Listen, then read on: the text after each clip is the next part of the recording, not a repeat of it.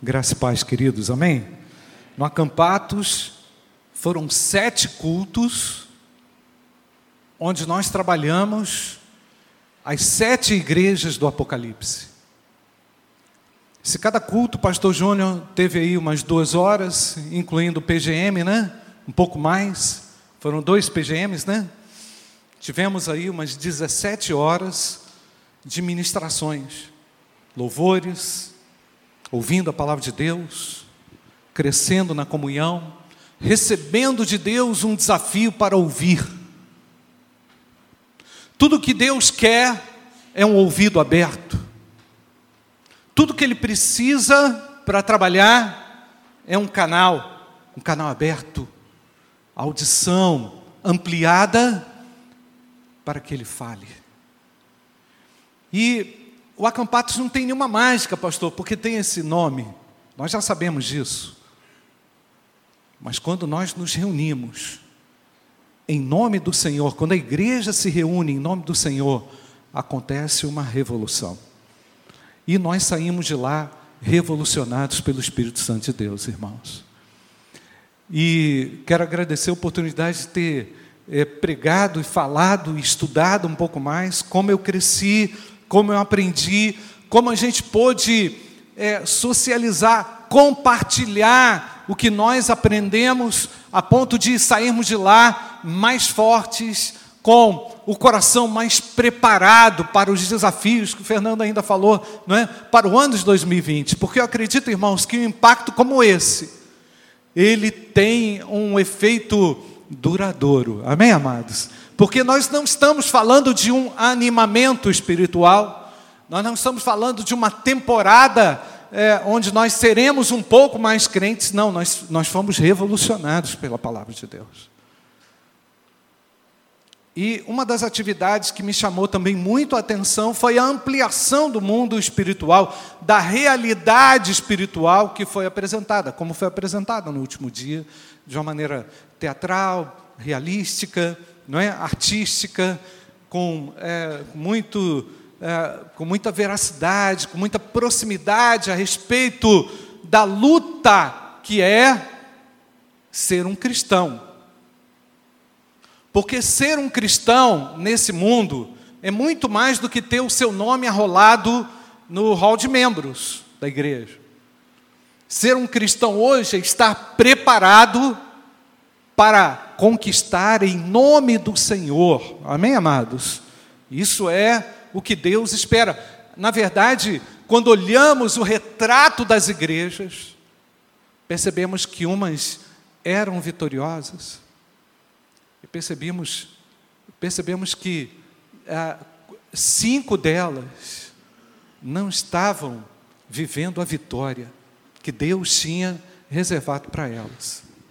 E eu quero aproveitar aqui, irmãos, para fazer uma relação deste texto que nós acabamos de ler com o texto que nós lemos lá no Acampatos em Apocalipse capítulo 2. Eu vou ler para você a partir do verso 8, que é a igreja de Esmirna. Ao anjo da igreja em Esmirna escreve: Estas coisas diz o primeiro e o último, que esteve morto e tornou a viver. Jesus se apresentando como aquele que morreu e ressuscitou, e dizendo: Conheço a tua tribulação, a tua pobreza, mas tu és rico, e a blasfêmia dos que a si mesmos se declaram judeus e não são, sendo antes sinagoga de Satanás. Não temas as coisas que tens de sofrer Eis que o diabo está para lançar em prisão alguns dentre vós, para ser dispostos à prova, e tereis tribulação de dez dias. Ser fiel até a morte, e dar-te-ei o que, irmãos? A coroa da vida.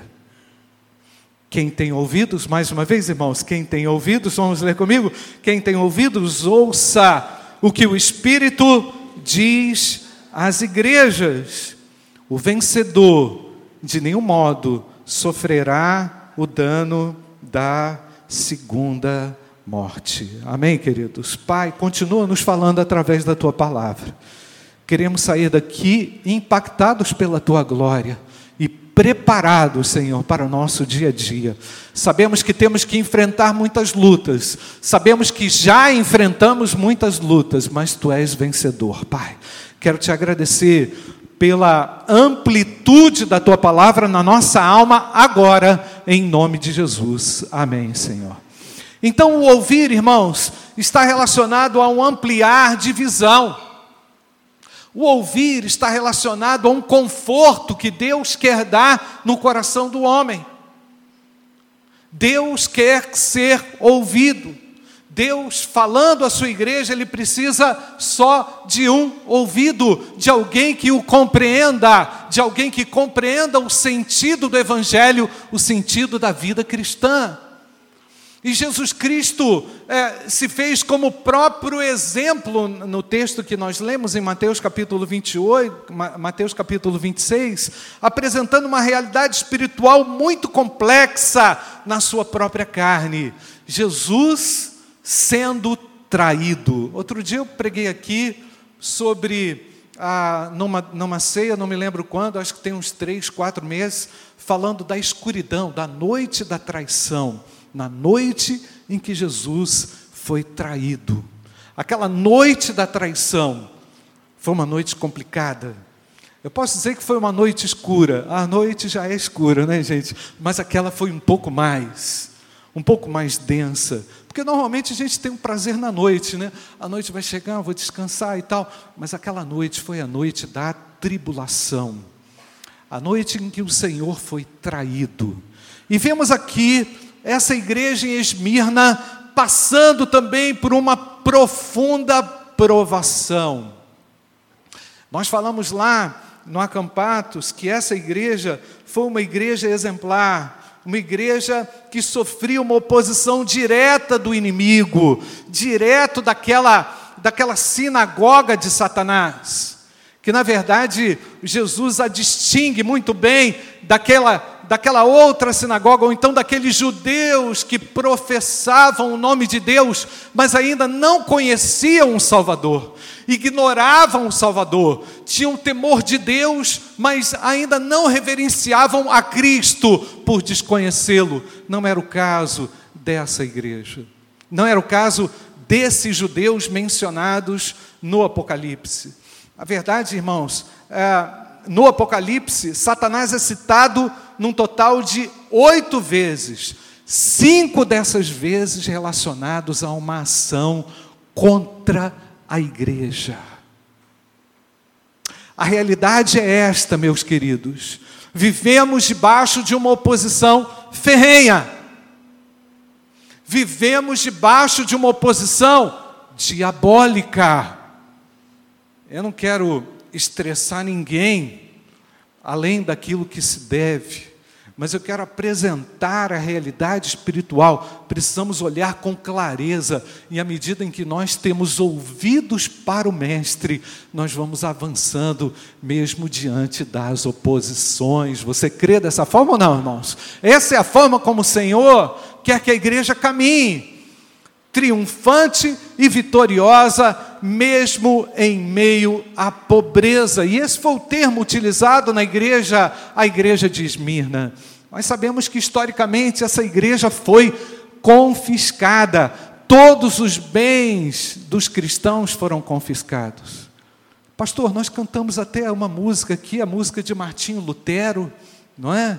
Onde, ela, onde ele diz é, declaradamente, não é? se temos de perder, não é isso? Me ajuda aí, porque só, só minha... filhos, bens e mulher. Será que a gente, embora a vida vá, será que a gente tem noção do que é isso, irmãos? Será que esse espírito recreativo, que por vezes baixa ou quer imperar sobre nós, ele não é equivocado? Será que nós estamos, querendo ouvir muito mais coisas que agradem ou, ou coisas que, que, que fortaleçam o nosso entretenimento do que propriamente ouvir a verdade? Cristo deu exemplo. A igreja de Esmirna foi exemplo. Precisamos olhar para essa igreja, irmãos. Essa igreja, ela tem que ser o meu sonho de igreja. Amém, queridos? Essa igreja é o sonho da igreja de Cristo.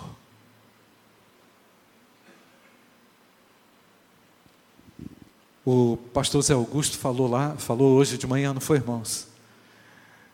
Aquilo que repetiu aquilo que o pastor Adriano testemunhou lá a respeito da igreja da China, a igreja da China clamando pelo Brasil. Senhor, manda um despertamento para o Brasil.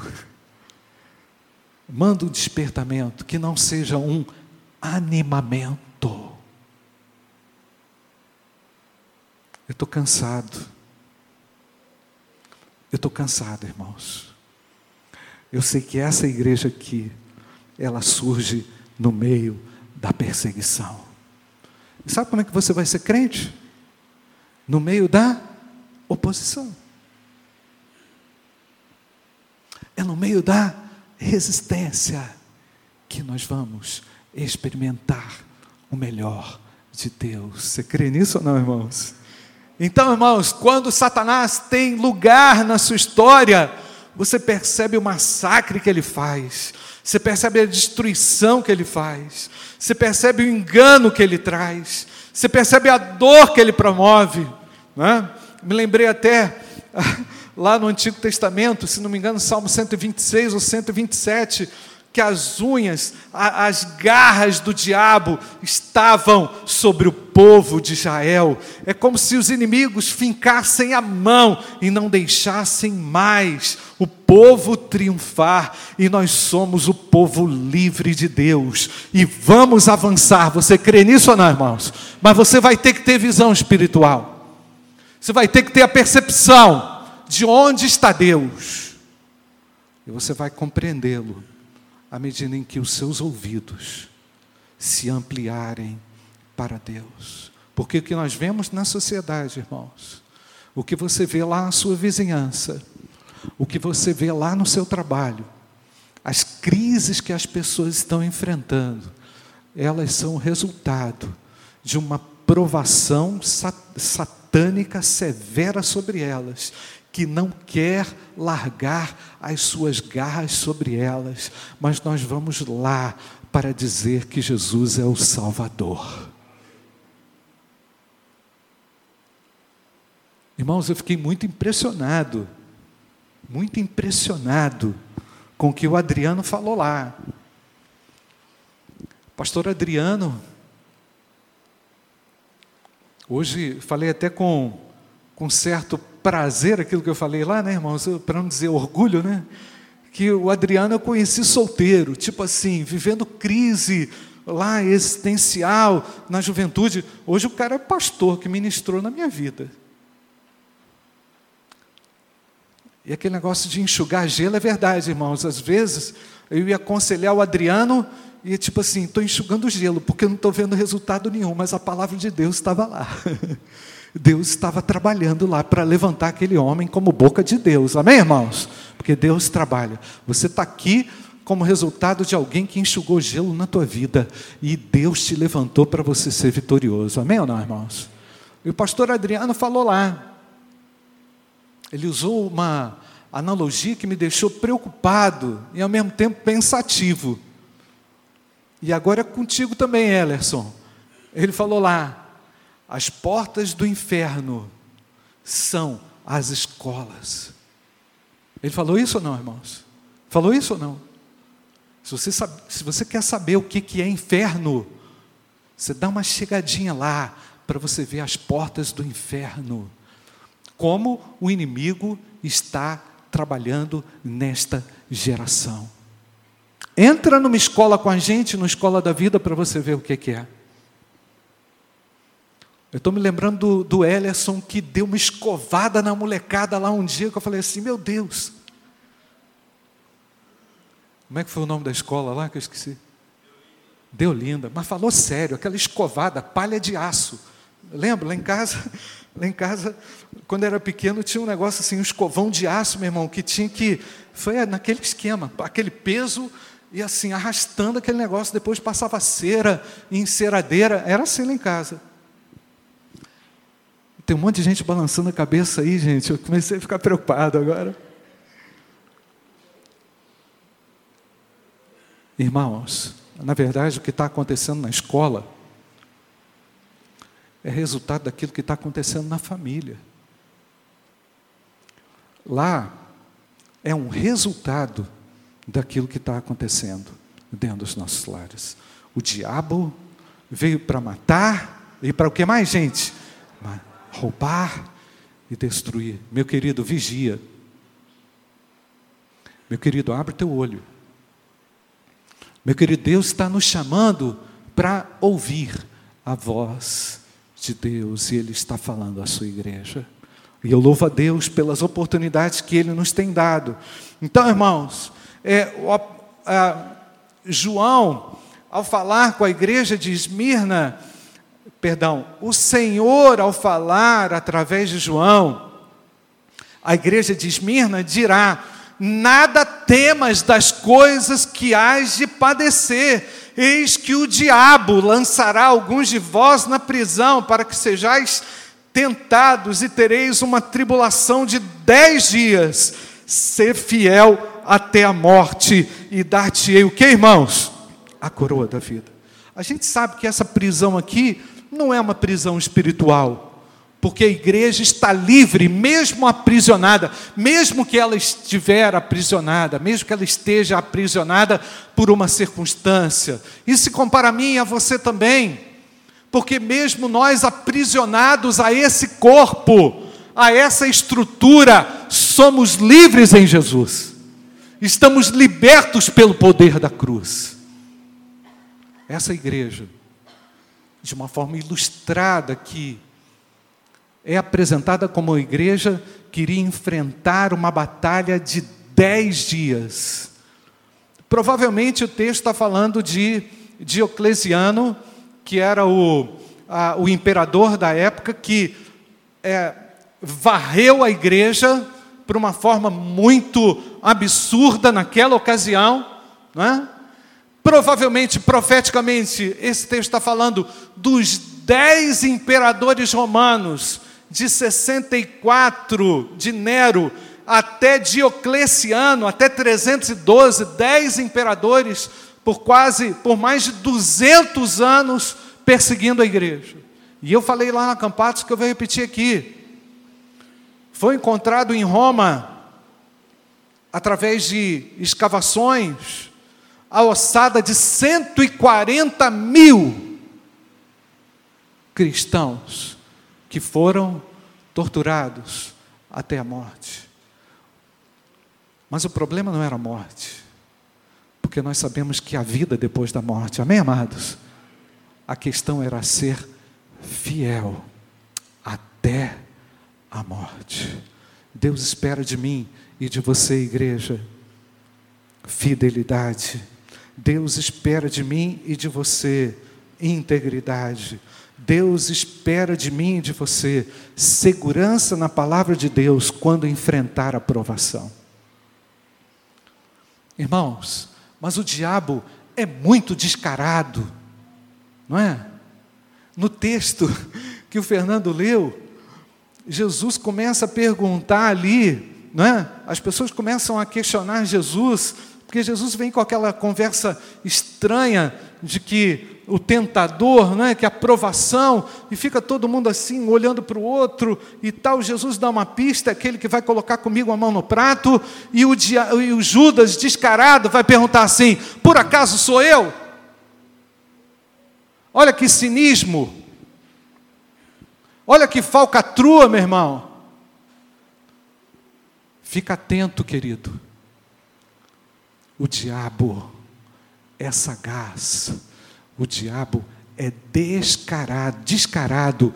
Ele não vai perder a oportunidade de tentar te iludir, de tentar te enganar. Vigia, igreja, precisamos da fidelidade do Senhor, precisamos empreender fidelidade àquele que reina e vive eternamente. Então, queridos, eu quero fazer aqui uma junção desses dois textos.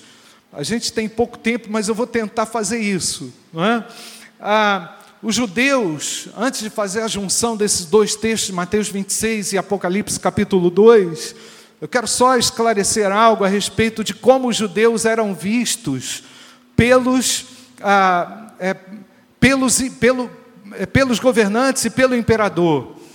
Os judeus inicialmente não conseguiam, perdão, os romanos os líderes romanos não conseguiam perceber a diferença entre judaísmo e cristianismo. Tudo era uma mescla muito forte, muito intensa, até porque o judaísmo também era multifacetado. Não é? Então, ah, os imperadores não conseguiam olhar com clareza quem era quem ou o que era o que. Não é? Mas com o passar do tempo, os ah, cristãos, foram demonstrando integridade e uma espécie de separatismo para com os judeus. Isso foi trazendo uma espécie de depuração daqueles que eram do caminho e daqueles que eram judeus. Então, à medida em que ah, os cristãos se depuravam, se tornaram mais claros aos olhos dos imperadores. E os imperadores tentavam acusar ah, todo tipo de azar, todo tipo de mazela que existia, tentavam culpar os cristãos por causa daquilo. Então, se deu alguma coisa errada, os cristãos são os responsáveis. Se aconteceu um problema, não é, o arqueduto lá que trazia água de um lugar para o outro quebrou, culpa, do, culpa dos cristãos. Os cristãos começaram a levar sobre si uma série de ah, ah, opressões uma série de responsabilidades por aquilo, por aquilo que eles não tinham responsabilidade. Aí você começa a perceber também, irmãos, como o inimigo é sagaz. Você pode perceber isso lá no seu trabalho. Porque à medida em que você começa a buscar a Deus, você começa a incomodar as trevas, não é verdade, irmãos? Você começa a chamar atenção no mundo espiritual, e à medida em que você começa a chamar no mundo espiritual, Deus começa a entrar na sua defesa. Amém, queridos? Porque Deus só vai defender aquele que ouviu e consegue manter a sua integridade no meio da oposição. Por isso que nós podemos dizer aqui que somos vitoriosos em Cristo no meio das trevas. Você crê dessa forma ou não, irmãos? É o que a Bíblia nos, nos ensina, é o que a Bíblia diz. E Jesus, queridos, também no versículo, lá em Mateus 26, versículo 24, Jesus diz: O filho do homem vai como está escrito a seu respeito. Percebe?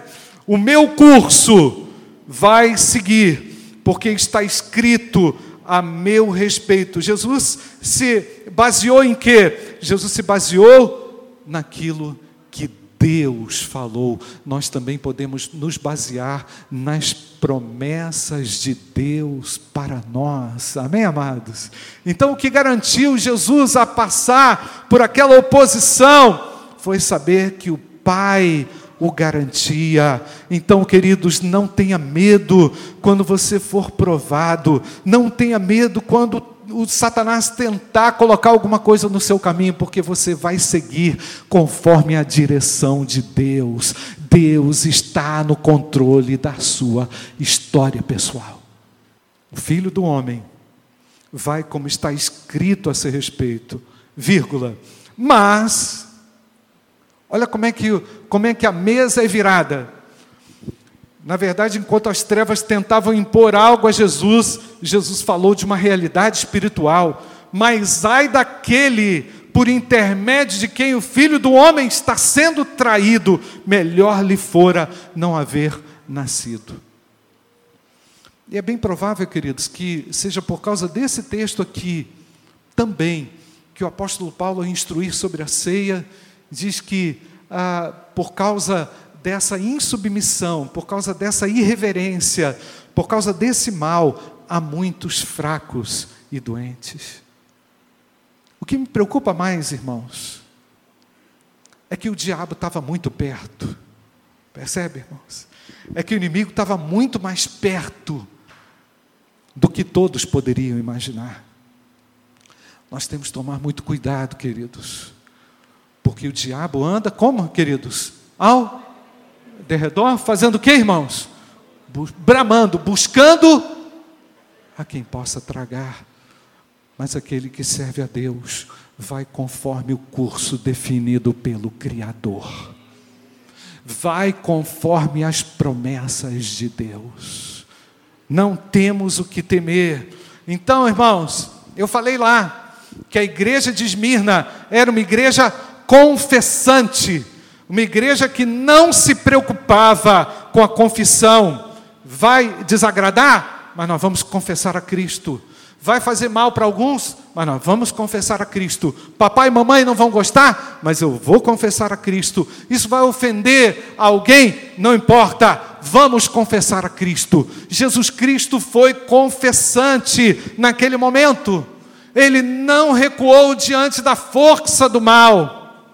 E a igreja de Esmirna fez a mesma coisa. A igreja de Esmirna é confessante até o final. Igreja Batista do Bom Retiro, sê tu confessante até o final. Amém, irmãos?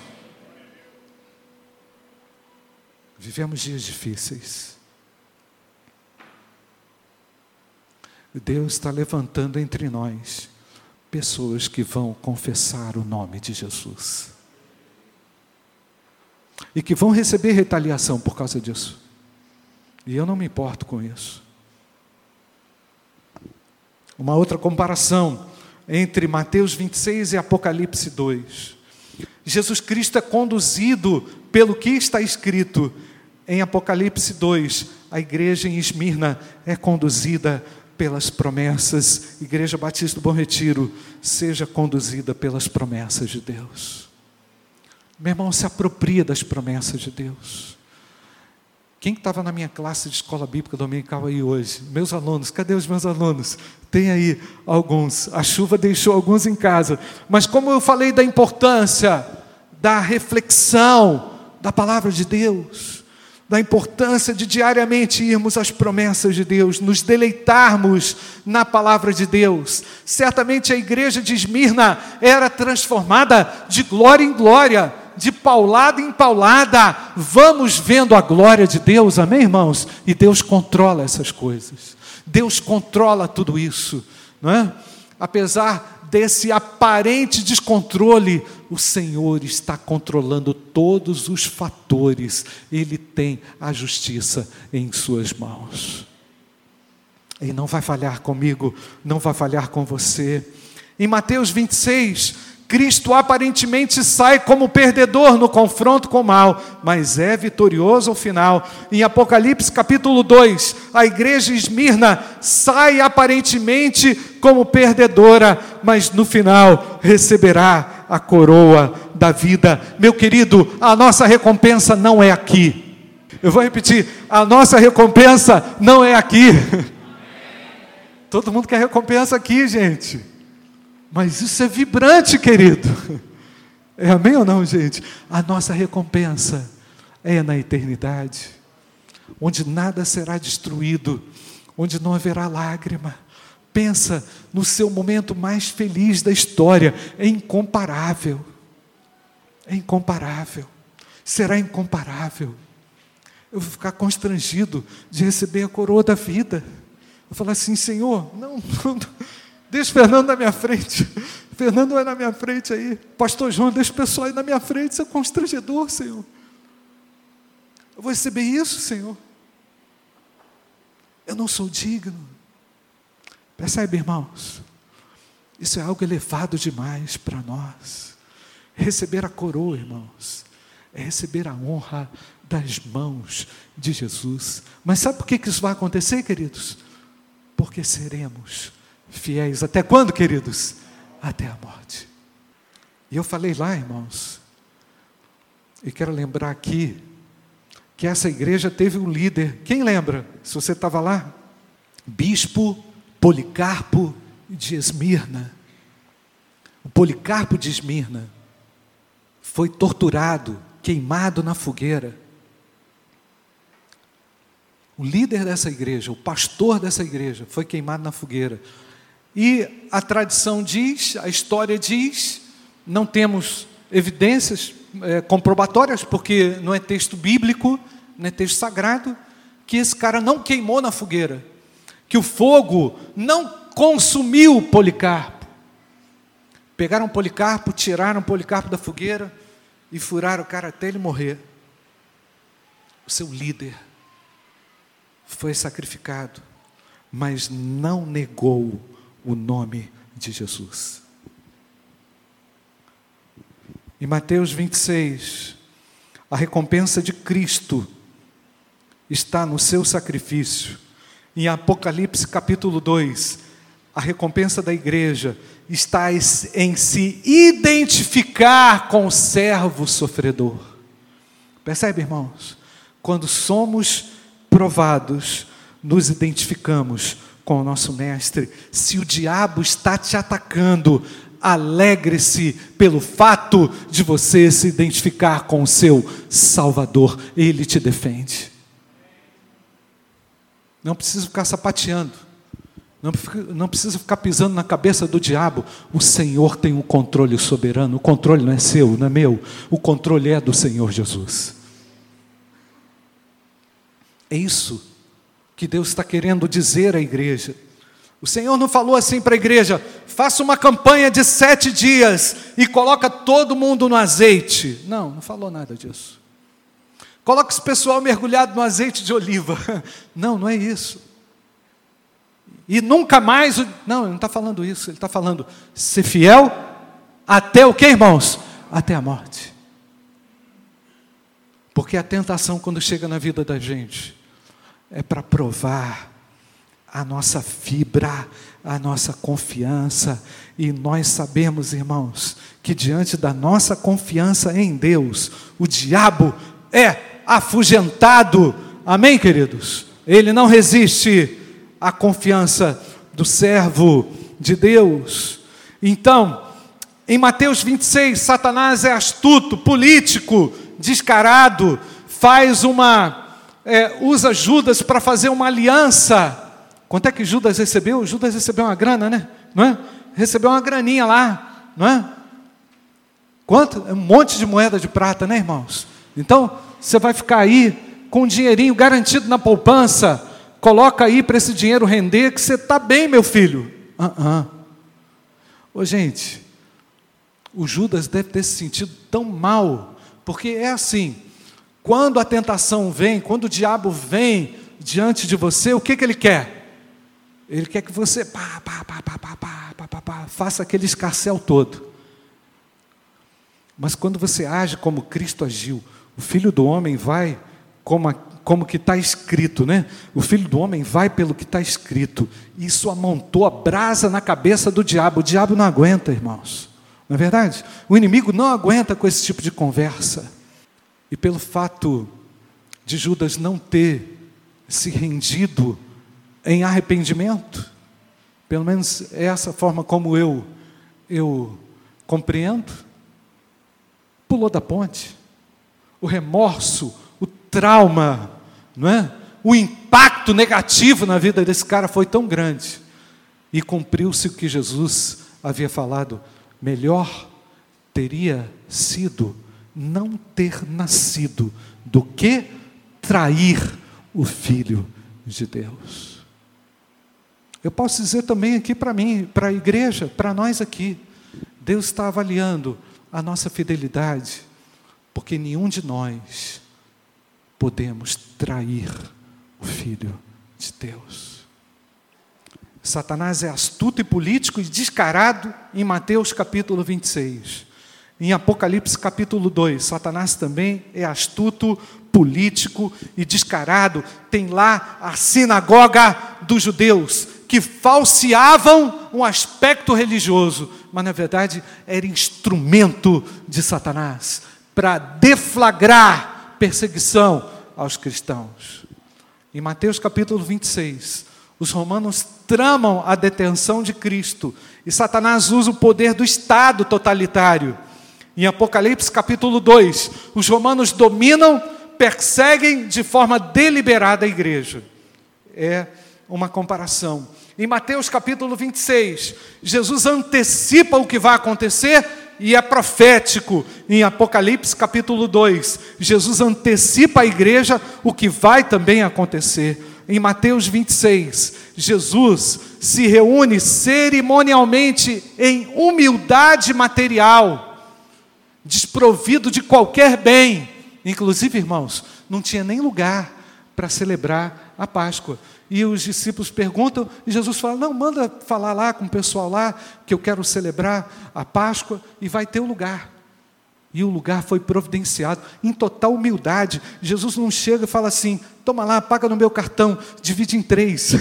não, Jesus não fala assim, não, eu vou bancar essa festa. Não, Deus proverá. Isso é atitude de fé, né, irmãos? Total da dependência de Deus. Em Apocalipse, a, a igreja em Esmirna é vista em pobreza e humildade, perderam os seus bens.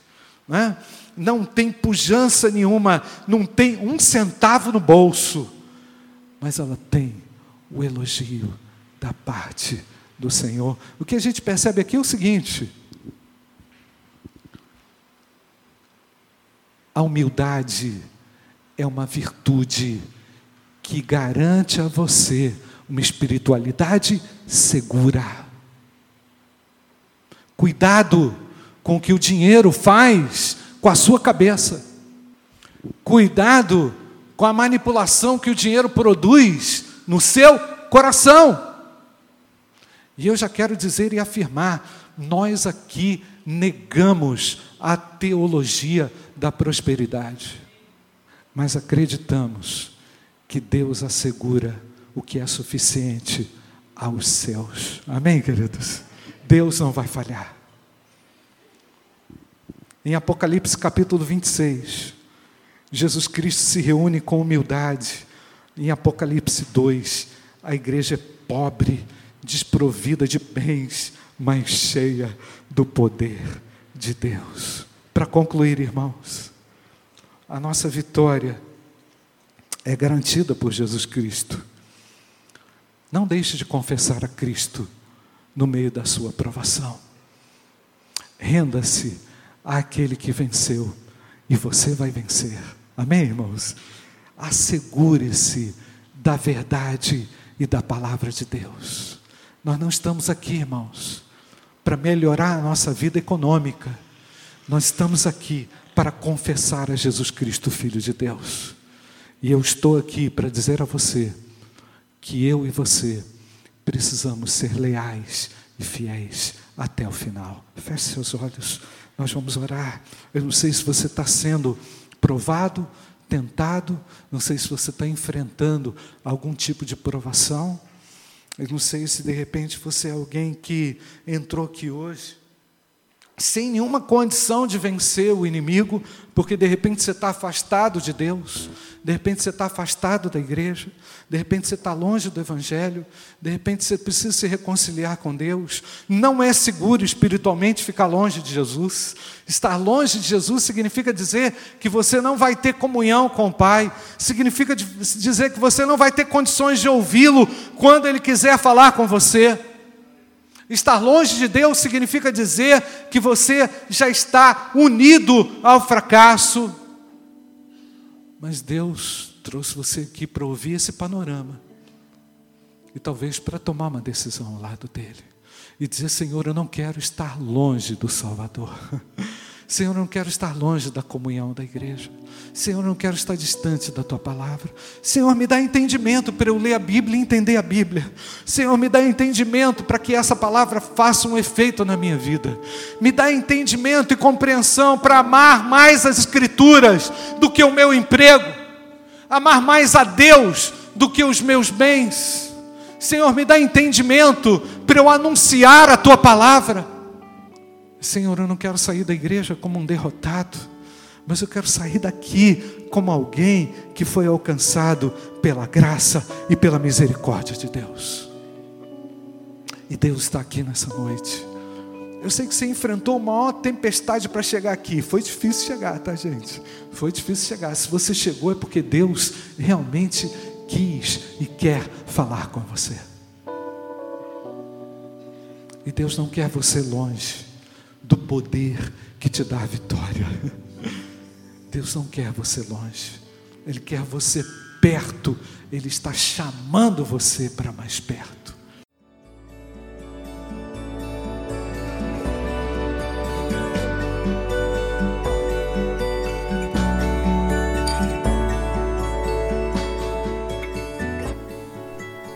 Igreja Batista do Bom Retiro tem plena convicção de que a palavra de Deus é poder para salvar e transformar vidas.